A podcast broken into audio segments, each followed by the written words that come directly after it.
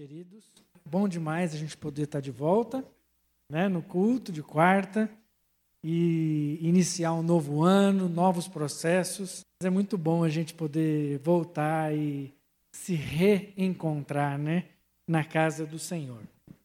Eu queria ler um texto que é bastante conhecido, lá de Josué, capítulo 1, verso 6. Josué 1, 6. Seja forte e corajoso, porque você conduzirá este povo para herdar a terra que prometi sob juramento aos seus antepassados. Somente seja forte e muito corajoso. Tenha o cuidado de obedecer a toda a lei que meu servo Moisés lhe ordenou. Não se desvie dela nem para a direita, nem para a esquerda, para que você seja bem-sucedido por onde quer que andar. Não deixe de falar as palavras deste livro da lei e de meditar nelas de dia e de noite, para que você cumpra fielmente tudo o que nele está escrito. Só então os seus caminhos prosperarão e você será bem-sucedido. Não fui eu que lhe ordenei? Seja forte e corajoso. Não se apavore, nem desanime, pois o Senhor, o seu Deus, estará com você por onde você andar. Amém. Só para a gente entender um pouquinho o contexto desse texto. O povo de Israel viveu no Egito 400 anos, e aí Deus levanta Moisés para tirar o povo do Egito. Esse povo, mais de um milhão de pessoas, caminhando pelo deserto por 40 anos.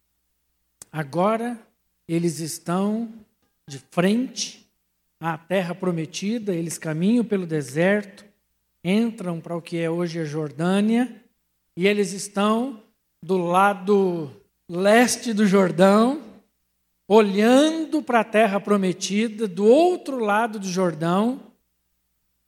E Deus permite que Moisés, do alto de um monte, veja a terra prometida. Mas Deus havia dito para Moisés, né, eu não vou entrar em detalhes, senão a gente não chega no nosso texto. Mas Deus havia dito para Moisés que ele não entraria. E agora, Josué é escalado por Deus para fazer esse trabalho. E então Moisés morre, é o finalzinho aí do Deuteronômio 34. Moisés morre, unge e capacita, dá autoridade para Josué fazer isso. E agora, dentro do nosso texto, nós vemos Deus falando com Josué. Deus dizendo para Josué o que ele precisaria fazer para entrar na terra prometida. É muito interessante que o nome da terra é o quê? Como que é o nome que ele chama? Prometida. Quem é que prometeu essa terra? Deus prometeu. O que Deus prometeu, ele cumpre. Sempre. Por quê? Porque Deus não é homem para mentir e nem filho do homem para se arrepender. Deus sempre cumpre as suas promessas. E Deus disse: vocês vão entrar na terra que eu dei. Dei é passado, né? E eles iam então entrar numa terra que já era por herança de Deus desse povo. Mas seria tão simples assim? Era simplesmente, gente, vocês que moram aí, por favor, deem licença, porque Deus falou para nós que essa terra é nossa. Então, por favor, queiram, por favor, buscar o seu próprio lugar, porque esse aí é nosso. Será que seria tão simples assim? Não. A terra já era do povo de Israel. Mas haveria ainda a necessidade de uma conquista. Haveria ainda uma grande luta, uma grande batalha a ser percorrida ao longo de vários e vários anos. Mas isso não muda a promessa de que a terra era deles. É interessante que os planos de Deus para a nossa vida já estão estabelecidos. Lá Jeremias diz assim: Eu sei, eu é que sei que pensamentos tenho a vosso respeito, diz o Senhor. Pensamentos de paz e não de mal. Queridos, temos uma boa notícia para esse ano. Deus diz: Eu sei o que eu tenho para vocês. E o que eu tenho para vocês é paz.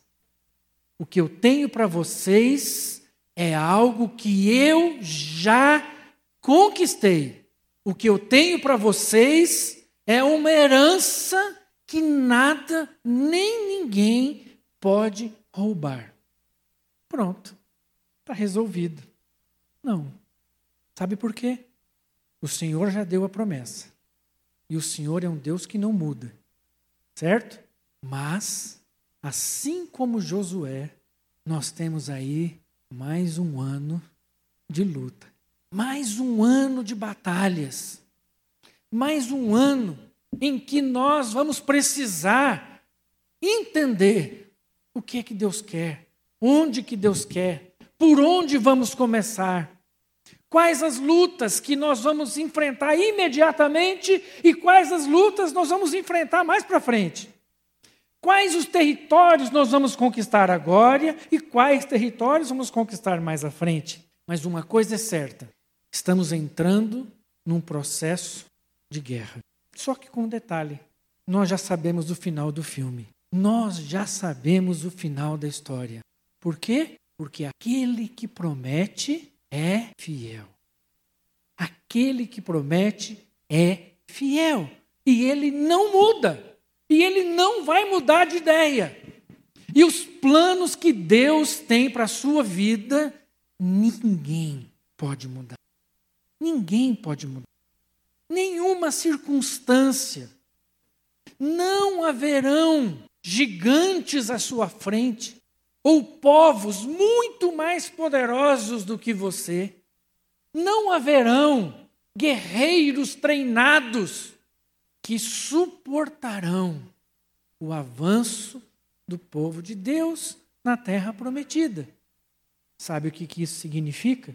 Que nas nossas lutas para esse ano, e queridos, sinto lhes informar, as teremos e muito.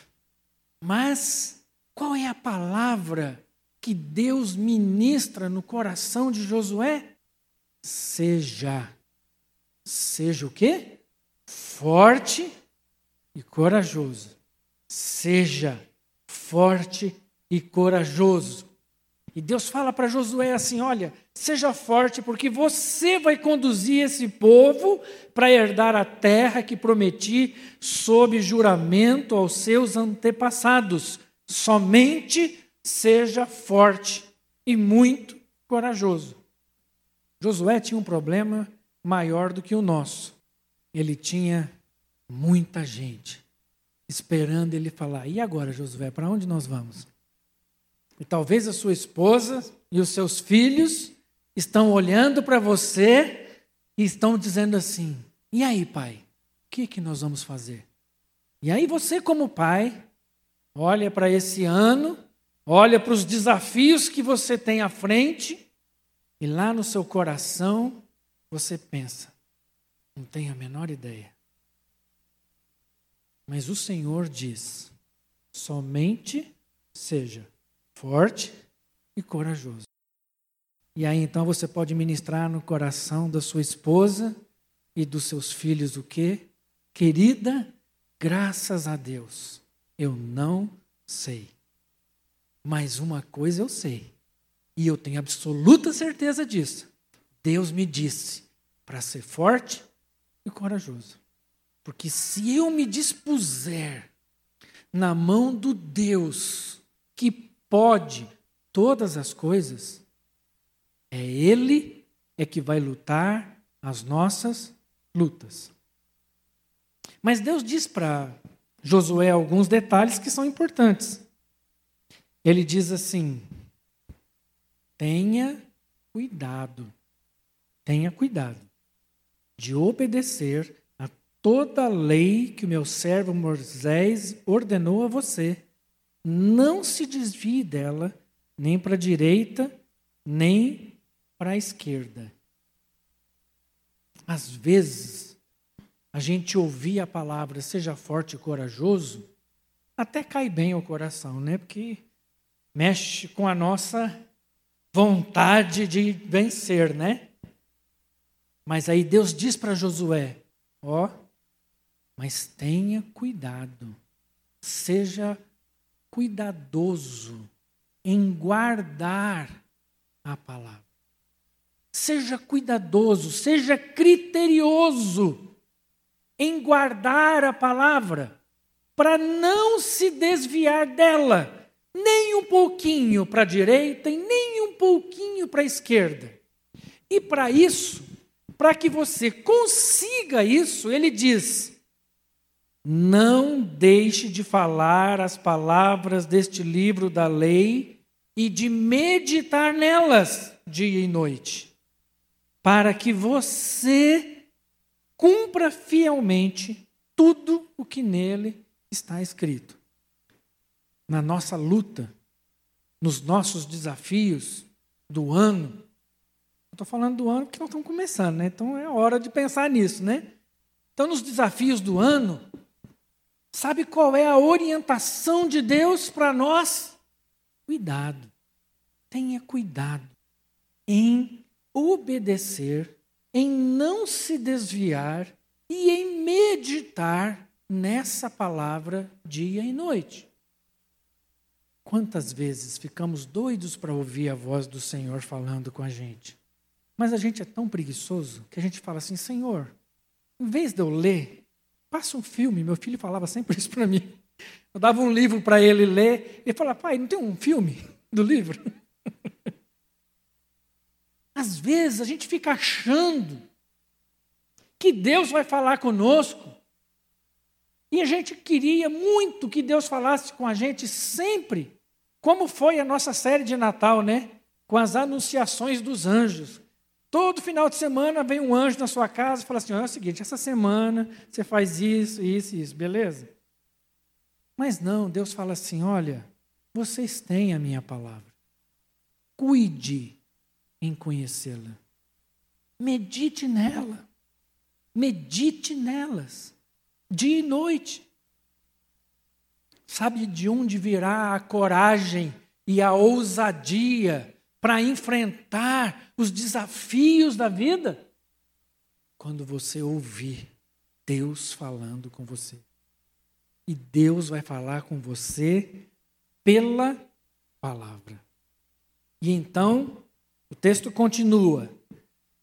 Só então, ou seja, só depois disso, os seus caminhos prosperarão e você será bem sucedido. Parece receita de bolo, né? Deus fala: seja forte, corajoso. Aí você já pensa: não, vou pegar a espada, vou partir para cima, Deus vai me dar aqui umas técnicas marciais e eu vou destruir esse povo. Mas Deus fala assim: sabe como você vai usar a sua coragem? Lendo e meditando na minha palavra. E a minha palavra vai dar sabedoria para você conduzir cada passo da sua vida. Cada passo da sua vida. E aí vem o grande final desse texto. Ele diz assim: Não fui eu que ordenei a você? Seja forte e corajoso. Não se apavore nem desanime. Por quê? Pois o Senhor, o seu Deus, estará com você por onde você andar. A Lana passou um tempo difícil semana passada, né, Laninha? De repente, o marido estava lá sem saber o que, que ele tinha, não sabia se operasse, não ia. E às vezes as situações da vida nos colocam de uma forma que é desesperador. Existem situações pelas quais nós passamos e vivemos que parecem insolúveis. Às vezes, nós estamos diante da morte e pensamos: não tem jeito, não tem jeito.